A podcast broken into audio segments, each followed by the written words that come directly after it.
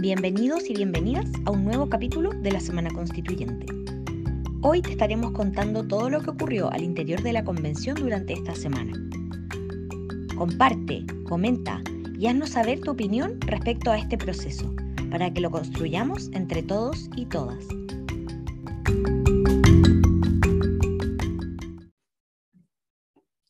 Estamos de vuelta aquí una semana más en la Semana Constituyente, el podcast de la Fundación Momento Constituyente, donde contamos un poco qué es lo que ha pasado los últimos días en la Convención Constitucional. Mi nombre es Bárbara Pérez, soy voluntaria de esta hermosa fundación y desde el otro lado de la pantalla, como siempre, me acompaña Juan Pablo Labra. Muy buen día, Bárbara. Hoy día hay que señalar esto. Estamos grabando tempranito. Sí, hoy día estamos grabando, siendo domingo 6 de marzo, estamos grabando tempranito. Eh, para que no se nos pase nada, lo podamos subir pronto y todas esas cosas. Así que ya sea que nos estén escuchando el mismo día o nos estén escuchando otro día, sepan que nosotros hoy nos levantamos relativamente temprano para hacer domingo, para hacer esta grabación. Y bueno, ya sin más, sin más preámbulo aquí, vamos a empezar con lo que fue la semana de forma cronológica que pasó cada día y antes de explayarnos un poquito más en cada cosa.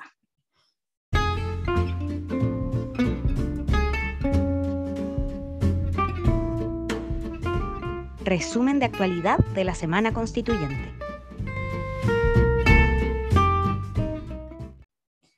Esta semana partió con el lunes 28 con trabajo en comisiones y además hubo ahí una pequeña polémica con eh, un anuncio por parte de, eh, no le voy a decir convencional, pero por parte de Rodrigo Rojas Bade, que subió un video a sus redes sociales diciendo que eh, si es que no se avanzaba en este, en este proyecto de renuncia y mecanismo de reemplazo, él iba a tener que retomar sus funciones en la convención. Esto obviamente causó bastante revuelo. En paralelo a, todas estas declaraciones, también hubo una reunión con el próximo ministro SECPRES, Giorgio Jackson, con la mesa directiva de la convención a solo días de, de, la asunción de este nuevo gobierno. Y eso fue el lunes, que estuvo bien movido. Era el último día del mes de febrero y el martes ya era el primer día del mes de marzo y teníamos la sesión plenaria número 61 donde se simplifican las normas de votación y se acuerda eh, el cambio de una salida que estaba pronosticada para la tercera semana de marzo, quedando para el 16 al 20 de mayo.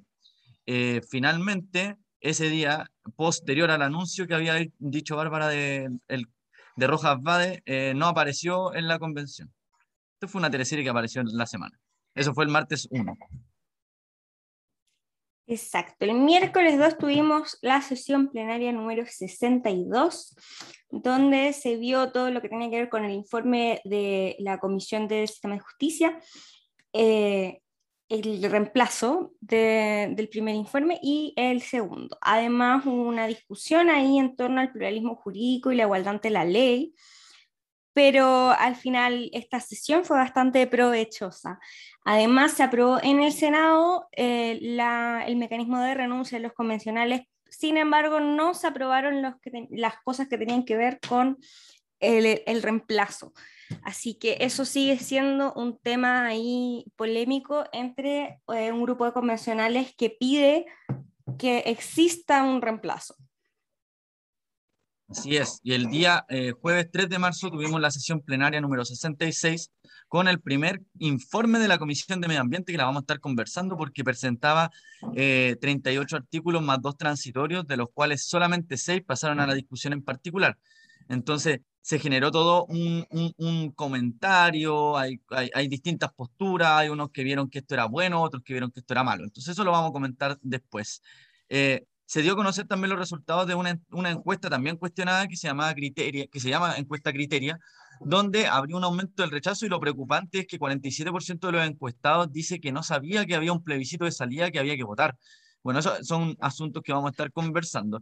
También hay, existió la asistencia de la mesa de la convención, eh, encabezada por eh, María Elisa Quinteros, la presidenta, y Gaspar eh, eh, Domínguez, bien digo, en la Cámara, con, y se reunieron con el presidente de la corporación, que es Diego Polsen, y firmaron un acuerdo de cooperación.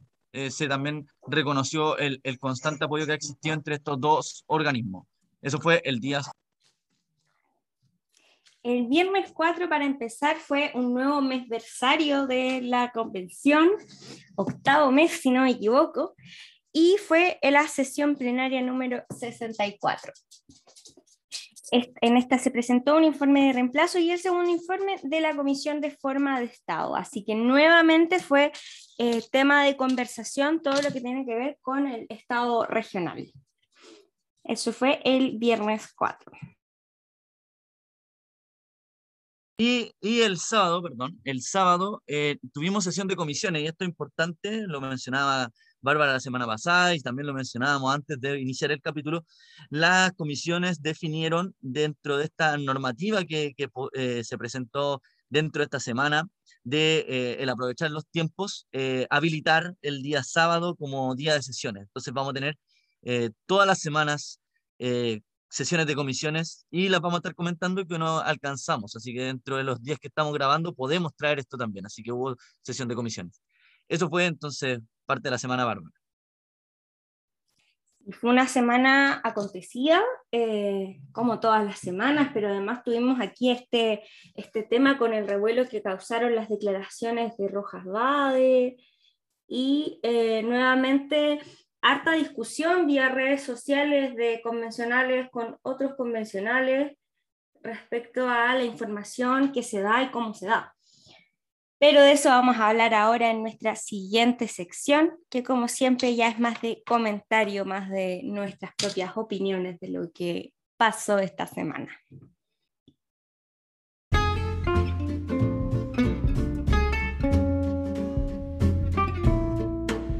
Fue el resumen de actualidad en la Semana Constituyente.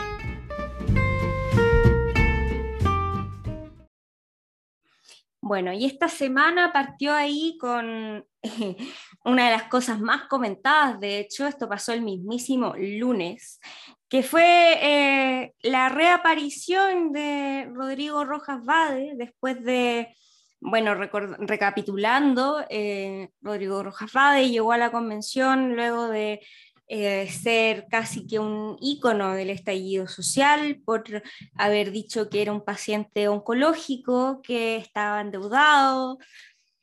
Eso terminó impulsando su carrera eh, política hacia la convención, donde después se supo, en base a un reportaje de la tercera, que él en realidad no tenía cáncer, tenía otra enfermedad y la mentira se, se le había salido de las manos, según lo que él decía. Después de eso, él renunció de forma no oficial a la convención porque no existía, eh, no, existía forma para renunciar y además, en caso de esta renuncia, era sin mecanismo de reemplazo para eh, independientes lo que a su sector incomodó, ellos estaban peleando para que sí hubiera una forma de, reemplazar. Y eh, finalmente esto quedó ahí. y los últimos meses Rodrigo Rojas no había aparecido en ninguna parte. Pero este lunes él, a través de sus redes sociales, comunica que en caso de no avanzar esta, este mecanismo de no proporcionar su mecanismo de renuncia y reemplazo, él iba a retomar sus funciones el día martes.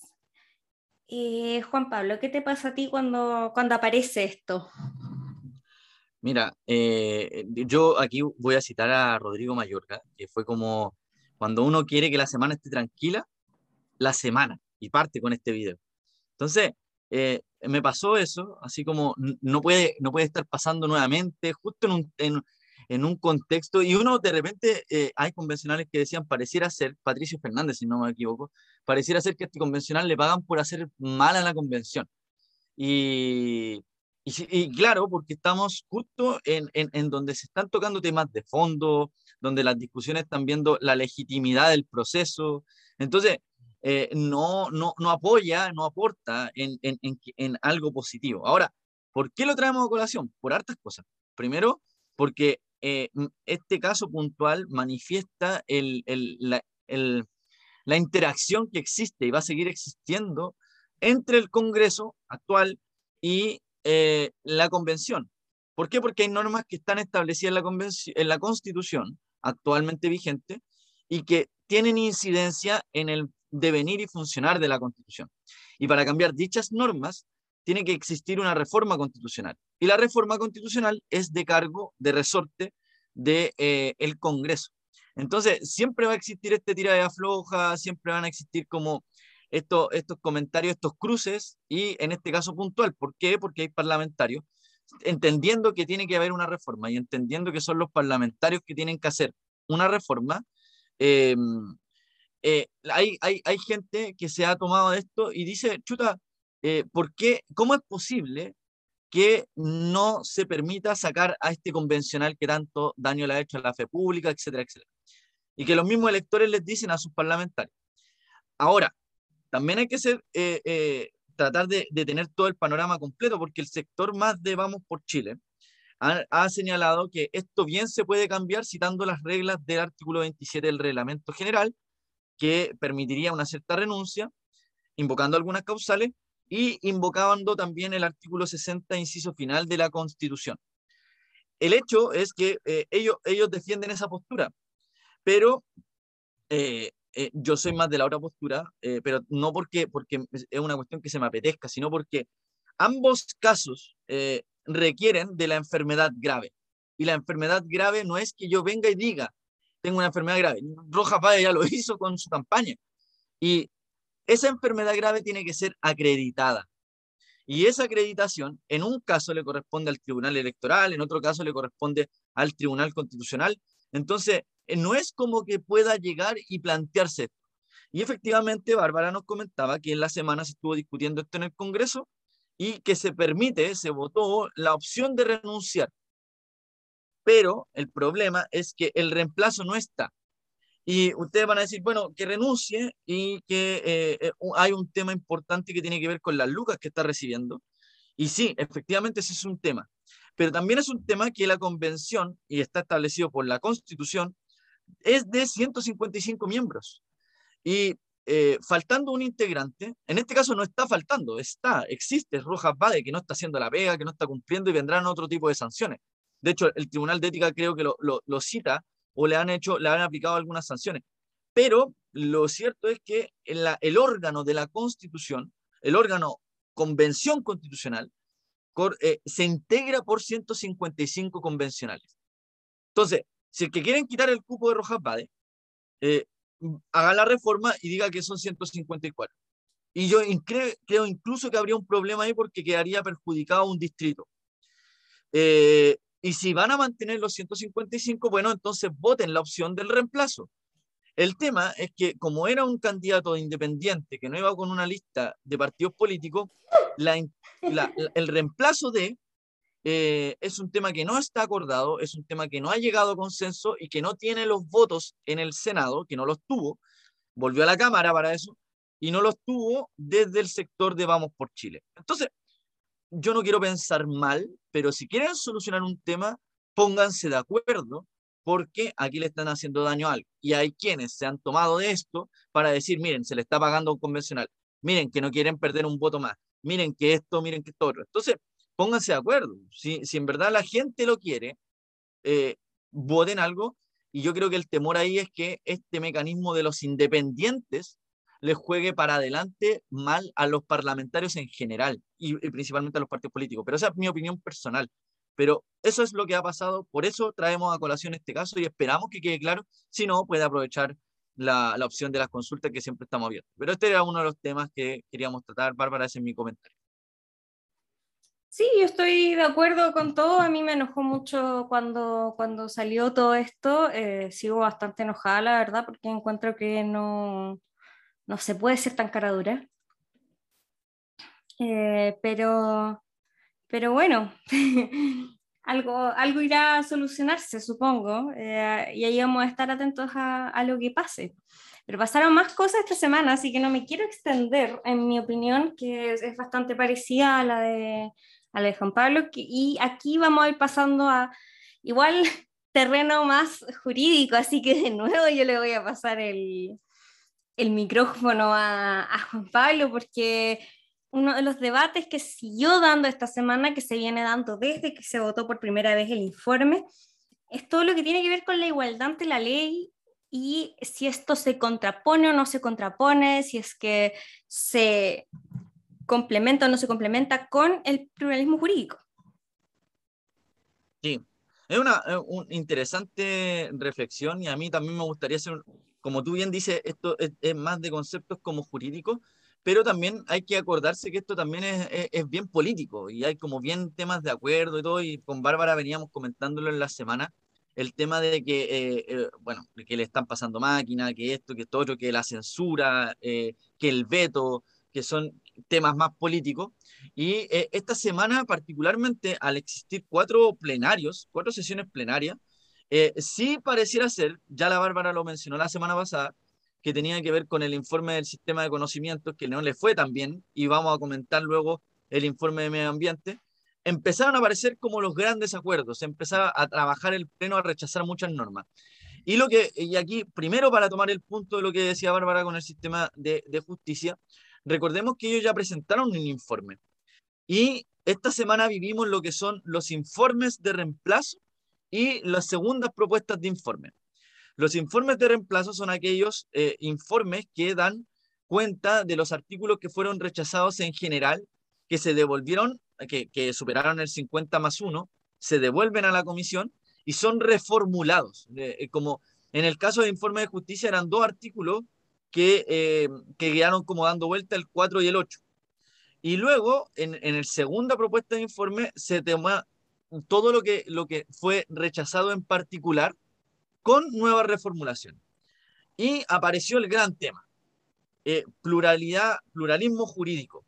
Y aquí eh, hay expresiones de constituyentes, Amaya Alves tuvo un comentario, Elisa Longo tuvo otro, eh, incluso Cristian Munkever tuvo una, intervención muy interesante, porque lo que tiene que hacer un proceso como el que estamos viviendo es reconectarse con la identidad nacional y la identidad de las naciones también, digamos, porque en eso viene a jugar parte el pluralismo jurídico. Y en, otras, en palabras simples, es reconocer que dentro de un país existen distintas naciones eh, y preexistentes incluso a eh, el Estado chileno.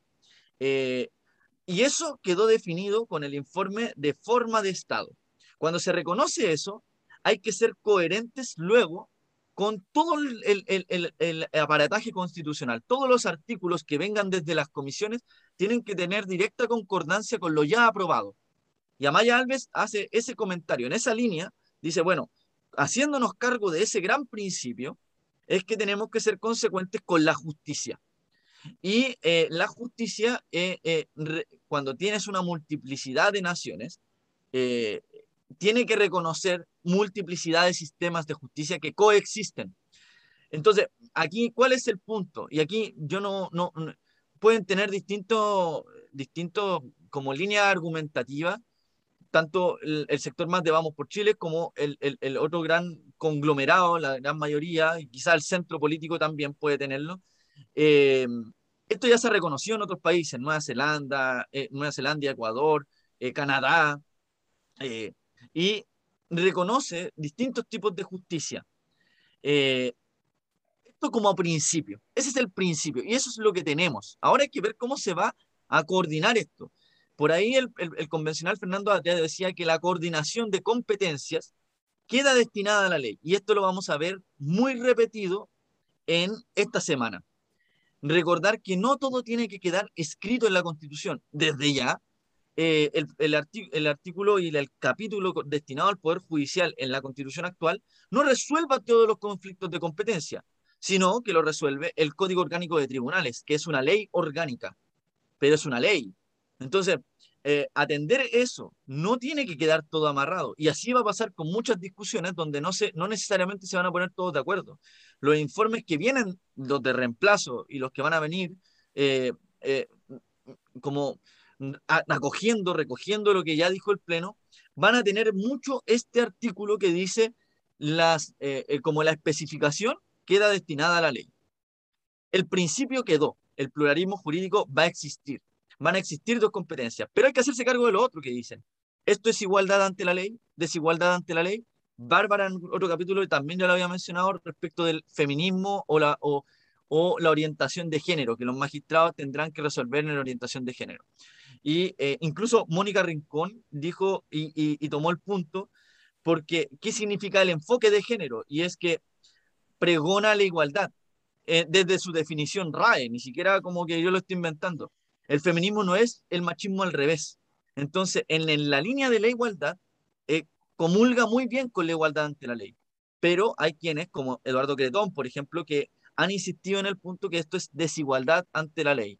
E, evaluar a distintas personas en distintos lados, juzgarlos de manera distinta, pero aquí uno tiene que eh, hacerse cargo de ese reconocimiento. Yo no, no, quiero defender y abro el punto y, y, dejo abierta la pregunta para que nos lleguen por interno, pero dejo abierto el punto porque al final son distintas visiones que no se han encontrado y no se van a encontrar. Si uno escucha, por ejemplo, a la Catherine Montalegre, a, eh, Marcela Cubillo, a la Constanza Juve, en general al sector de Vamos por Chile, van a insistir en este punto de que aquí se está creando una constitución de desigualdad ante la ley.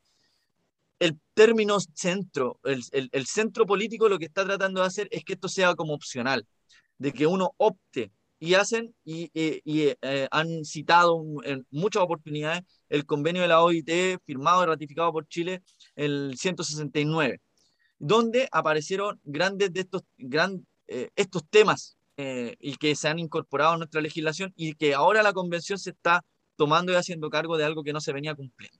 Bárbara, no sé si queda por ahí más o menos claro o no, quizás me enredé, pero la posibilidad de hacer las preguntas siempre va a estar. No, sí, yo entendí perfecto. A mí en verdad este debate me, me, me causa un sabor súper amargo porque siento que es muy deshonesto el cómo se da. Eh, y, no, no, compro realmente la, la preocupación que, que, supuestamente existe por la igualdad ante la ley, porque no, no lo habían planteado antes que sí, en Chile sí existen tribunales especiales. Sí existe la, la justicia militar, por ejemplo, y no había sido debate antes de parte de ese sector. Entonces, es, tema y no sé, a mí me molesta la verdad. Es como... Pero bueno, eh, eh, eso no es lo único, sino que esta semana, o sea, esto lo venimos observando desde la primera votación que hubo, pero esta semana lo hemos visto nuevamente, que es el tema de cómo está funcionando el Pleno respecto a, los consensos. Aquí eh, han habido noticias en las que convencionales de, las derechas, porque no es una sola derecha tampoco, así como no es una sola izquierda en, la convención, eh, hablan de que no están valiendo sus votos, de que no están conversando con ellos, de que no es que se estén aprobando las cosas que causan mayores consensos, sino es que todo lo que la izquierda quiere se aprueba. Pero eso no es lo que hemos visto, porque muchas normas se están devolviendo sus comisiones o rechazándose de plano, sobre todo esta semana lo pudimos ver en eh, la Comisión de Medio Ambiente, que seis de los 38, 40 artículos fueron aprobados y después en particular también fueron devueltos en su mayoría a la comisión. Así es, así es. Bueno, eh, mencionar en este punto lo que nos trae Bárbara a colación, que tiene que ver, y también concuerdo plenamente con ella en cómo se está desmitificando esto. Y, y, yo aquí tengo un comentario personal. Cuando, cuando se crearon las comisiones, porque esto, recordemos, un poquito de historia, cuando, cuando este, esto partió con las comisiones transitorias, las comisiones transitorias dentro de una de ellas eh, discutió cuántas comisiones iban a, a, generarse dentro del proceso y aparecieron estas siete comisiones, pero esta de medio ambiente y de de mm, eh, eh, sistema económico, porque no olvidarse que después vienen normas de sistema económico, es súper importante. Eh, esta comisión en particular y la Comisión de Sistemas de Conocimiento son comisiones que surgieron por hacerse eco de las demandas sociales. Son, y, Jaime Baza lo dice en esa línea. estas comisiones eh, hay que aplaudirlas porque estaban poniendo temas que venían eh, discutiéndose durante mucho tiempo. Eh, ponen temas en el tapete de discusiones que se tienen que hacer cargo de las políticas extractivistas, del reconocimiento de los pueblos originarios, de los derechos de los mismos, de los derechos de la naturaleza, de los derechos de los animales. Y, y, son discusiones que se vienen peleando en calle muchas veces y que eh, este órgano institucional eh, los toma, los recoge y crea comisiones especiales, escucha muchas audiencias, eh, genera discusiones en torno a ello, plantea, pero ello no quiere decir necesariamente que todo su articulado quede como propuesta en la Constitución. Y esta probablemente no va a ser la última Constitución. Entonces, eso es primero muy importante. Eh, mm, ¿Qué más? Señalar al respecto. Esta, esta comisión, efectivamente, como dice Bárbara, presentó un articulado de 38 artículos más dos artículos transitorios. Una novedad, porque hasta el minuto no habían aparecido artículos transitorios que eh, generan un mandato, y valga la redundancia, entre la transitoriedad, entre que entra a regir la Constitución y entre que eh, se implementa. y la mayoría de estos artículos fueron rechazados. Seis artículos pasaron el corte de la votación en general, 15 más o menos no, no pasaron ni siquiera, ni siquiera se devuelven a la comisión, quedaron rechazados ya de plano, porque no alcanzaron a pasar la, barra, la barrera del 50%. Eh, de los seis que pasaron, efectivamente uno, y una parte de uno pasó el filtro, que es el artículo 1, inciso segundo, si no me equivoco y el resto va a generar indicaciones para el plenario del día lunes. ¿Es buena noticia o mala noticia? Bueno, eso lo, evaluará la gente. Lo cierto es que de, la lectura de los artículos que proponía la comisión, muchos tienen que ver con la Comisión de Derechos Fundamentales y muchos tienen que ver también con la institución de eh, los sistemas de justicia, eh, con eh, reconocer cuestiones como súper complicadas y que amarrarían a otras comisiones. Entonces, la, la, convención y el pleno se da cuenta de esto y dice, oye, esto es pega de nuestra, esto es pega de esto nosotros. Entonces, eh, le pone la cortapisa para que vuelva a la comisión y en la comisión se vuelva a discutir. Entonces, yo creo que fue bien, estuvo bien, es correcto lo que, lo que pasó. Eh, pero, aquí hago el punto, no me gustó muchas de las declaraciones como que el mamarracho que presentan, la ordinariez que están presentando, como que, bueno, y esto pasa, y yo por ahí conversaba en Twitter con alguna gente, eh, esto pasa porque nosotros estamos acostumbrados a tener textos jurídicos y con órganos que no son, que son solamente abogados, que no, no escuchan a la ciudadanía, no la hacen parte. Entonces, aquí nos encontramos con mucho eh, activismo, con mucha gente que no es abogada y que quiere redactar una constitución para la gente. Entonces, probablemente es parte que va a pasar no solamente en esta comisión, sino que en muchas más, partes. Sí, estoy completamente de acuerdo y creo que eh, al final yo veo como algo positivo que se dé que se den estos debates y que se rechacen las normas que no generan consensos, porque para eso eran los dos tercios, hasta donde yo tenía entendido. Así que creo que eso igual es, es, símbolo de que la, la convención avanza. Sí. Y, claro, como tú dices, esto del dos tercios, aquí toma toda la, práctica. Y finalmente, solamente el punto para que no quedemos corto con la Comisión de Forma de Estado. Eh, una, buena noticia es que hay votaciones, eh, o se aprobaron las votaciones como para elegir la asamblea, votación directa, popular, eh, elaboración del estatuto quedó definido, como decíamos, muy derivado a la constitución y la ley. Eh, en orden de la Constitución, respetando la Constitución y las leyes. Es un artículo que se repite mucho, así que es una buena noticia para quienes temían como que aquí se iba a acabar el mundo y se iba a acabar Chile. Yo creo que es una buena fórmula de cómo se resolvió el problema. Eh, eso en esto de la semana más política, más constituyente y nos vamos a nuestra última sección que nos llegó una pregunta, Bárbara, para que tú nos hagas el paz y todo.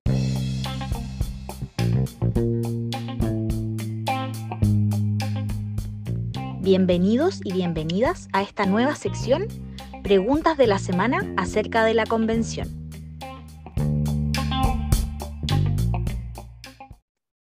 Mm, sí, nos llegó aquí nuestra preguntita, aquí donde tratamos de, eh, de que ustedes también puedan participar en este podcast, que no seamos solo nosotros hablando de los temas que a nosotros nos interesan. Y nos llegó una preguntita de parte de Elena, eh, una de nuestras compañeras eh, de Momento Constituyente. Y nos pregunta aquí, ¿cuál es el proceso para que se establezca la prórroga de tres meses? Yo eh, me declaro ignorante, así que aquí Juan Pablo nos va a tener que explicar por qué él dijo que él estudió. Yo estudié, efectivamente. Primero agradecerle a Elena, a Elena por la pregunta, por la disposición y porque, por, porque nos ha apoyado muchas veces y por esta interesante pregunta que tiene que ver con la prórroga, atendido a que ya estamos en, en, harto de avanzado, cumplimos ocho meses de trabajo constitucional el día 4, eh, viernes 4 de marzo, así que, eh, o sí, 4, si bien digo, y eh, ya queda un mes según el capítulo. Entonces vamos a hacer el, el, el, el, trabajo jurídico de determinar dónde se encuentra. Y aquí tendríamos que hacer una mención al capítulo 15 de la actual constitución, eh, que, se, que habla de la reforma y del cambio constitucional, pero específicamente en el párrafo que se llama del, del procedimiento para elaborar una nueva constitución, y específicamente y puntualmente en el artículo 137. El artículo 137 nos dice cuánto tiempo dura la convención, que son nueve meses de trabajo, eh, con una prórroga de tres meses más. Eh, este artículo también nos menciona que cómo tiene que operar esta prórroga y tiene que ser solicitada por la presidenta o bien por un tercio de los miembros eh, solicitar la prórroga. Eh, eh, para ello tiene que tener un periodo de tiempo que no puede ser superior a 15 días antes de que termine el plazo, ni inferior a 5 días de que termine el plazo. Dentro de ese periodo de tiempo, la presidenta o un tercio de los convencionales y las convencionales presentan esta solicitud de prórroga y el artículo ahí habla que se tiene que citar una sesión especial inmediatamente, pero que da cuenta de esta solicitud y la prórroga opera. Importante también porque este artículo menciona lo que señaló el convencional Daza, Mauricio Daza, que eh, con, con, el tiempo corriendo y que lo mencionábamos en el podcast anterior, capítulo que está próximo a salir, eh, eh, la convención cuando cumple el plazo legal de los nueve meses o con esta prórroga de tres meses más, la constitución deja de funcionar de pleno derecho. Entonces, darse las vacaciones, darse los tiempos, el descanso de reflexión, suena bonito, pero están contra el tiempo, como lo vimos la semana pasada con el mismo Mauricio Daza, con la, con la convencional Loreto. Entonces, están contra el tiempo, la, la convención deja de funcionar cumplido estos plazos y espero que haya quedado un poco claro de este mecanismo. Lo solicita, ¿quiénes lo solicitan? ¿Dentro de qué plazo? y cuáles son los formalismos que tienen que ocurrir para eso. Y para quienes les gusta un poco más ser el latero jurídico, artículo 137 de la actual constitución. Ahora, otra pregunta que me quiero hacer cargo es, ¿qué pasa si queremos darle más plazo? Bueno, eso amerita reforma constitucional y eso es el Congreso que lo tiene que cambiar. Difícil con la nueva configuración de Congreso, por eso los convencionales y las convencionales están trabajando contra reloj, que ven que ese escenario es poco probable. Y eh, este cronograma que llevamos es un cronograma que viene, eh, que ha recogido estos plazos, los tiene considerados, por eso pretende terminar antes de solicitar la prórroga. Difícil que ocurra eso, pero incluso el, tema de si se llega a la prórroga está considerado para eh, trabajarlo. Entonces, y ese, ese cronograma que probablemente va a sufrir cambios, es un cronograma que viene establecido por la mesa anterior de Elizalón con Jaime Baza, y todos los, eh, toda la mesa ampliada que era de esa oportunidad estableció en el cronograma, que fue muy discutido, va a ser muy discutido, quizás va a ser cambiado por el tema de los plazos. Bárbara. Me quedó bastante claro toda la explicación. Em, así que ahí vamos a tener que estar pendientes qué va a pasar con los plazos, porque igual ha sido una discusión. Y, bueno, con eso ya vamos llegando al fin de, este, de esta edición de la Semana Constituyente. No sabemos si para cuando este capítulo se suba van a estar subidos los dos anteriores. Hemos tenido ahí un par de problemitas técnicos. Esperamos que estén todos para que puedan escuchar tres semanas al hilo. Y eh, como siempre, vamos a estar recibiendo cualquier pregunta, duda, consulta a través de las redes sociales de Momento Constituyente en Instagram, en Twitter. Si tienen nuestros números de alguna forma, nos conocen, también escríbanos por ahí. Eh, escríbanos a nuestras redes sociales personales. A nosotros nos gusta que puedan participar lo máximo posible que no seamos solo nosotros aquí hablando eh, de todo. No se olviden de seguir este eh, podcast en Spotify, de darle el like, de compartirlo, porque eso nos ayuda a poder llegar a más gente y seguir informando sobre lo que pasa en la convención. Eh, así que eso fue esta edición. Juan Pablo, muchas gracias nuevamente por estar aquí eh, conversando conmigo sobre la semana y nos estaremos escuchando la próxima.